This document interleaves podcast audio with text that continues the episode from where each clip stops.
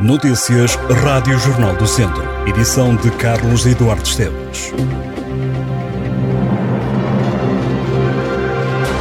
A pista de atletismo do Estádio do Fontelo, em Viseu, abre oficialmente a 18 de dezembro. O espaço desportivo vai ser inaugurado durante o evento solidário Viseu Christmas Run, uma corrida de paz natal. As obras na pista, considerada uma das melhores do país, duraram mais de um ano e foram feitas no âmbito da empreitada de requalificação do Estádio Municipal do Fontelo, que custou 1 milhão e 400 mil euros.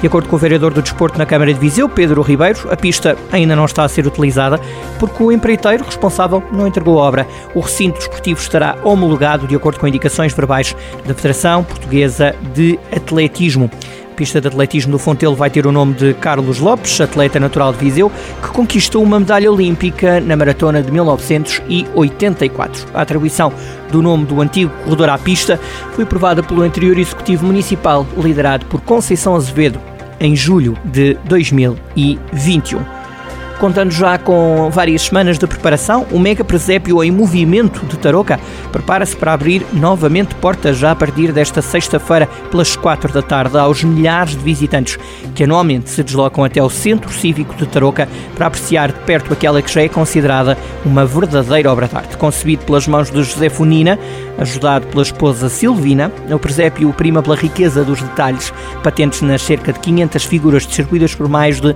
110 metros quadrados e que dão vida à história do nascimento de Jesus e também à história de Tarouca. O mega presépio pode ser visitado até ao dia 30 de janeiro.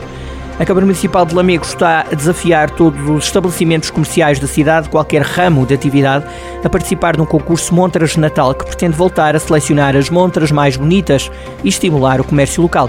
Os 10 primeiros classificados são distinguidos com um prémio pecuniário, sendo que todos os participantes recebem um prémio no valor de 50 euros. A magia do Natal vai voltar então este ano à cidade de Lamego, com a realização da campanha Natal Comércio Tradicional, promovida pela Câmara, com o objetivo de incentivar os lamecenses a fazerem as compras de Natal no comércio tradicional. A partir desta quinta-feira, o Mercado Natal oferece, na Avenida Doutor Alfredo de Souza, uma ampla variedade de produtos artesanais e regionais que tem como intuito ajudar os artesãos e produtores locais, dando a conhecer o que de melhor Lamego tem para oferecer.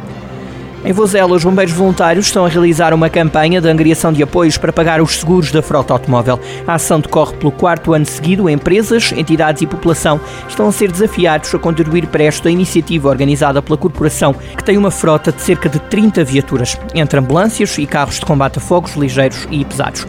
A Associação Humanitária justifica esta ação pelo facto de a despesa ser elevada, na ordem dos 15 mil euros. A Câmara de Vozela já contribuiu.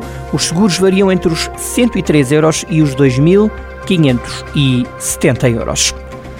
O município de Viseu está a desenvolver uma iniciativa que, a partir de dezembro, vai levar os interessados a conhecerem a história e o valor de diversos espaços históricos da cidade que geralmente estão fechados ao público. Marcada para o primeiro sábado de cada mês, a iniciativa arranca este sábado, dia 3 de dezembro, com uma visita ao troço da muralha romana na Rua Formosa, das 10 ao meio-dia e das 2 às 5 da tarde.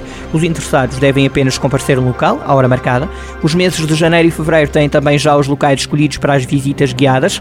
O dia 7 de janeiro foi a data escolhida para ser visitado o edifício dos Passos do Conselho, deixando a Capela de Santo António do Solar dos Condes de Primo como espaço de realce para o dia 4 de fevereiro.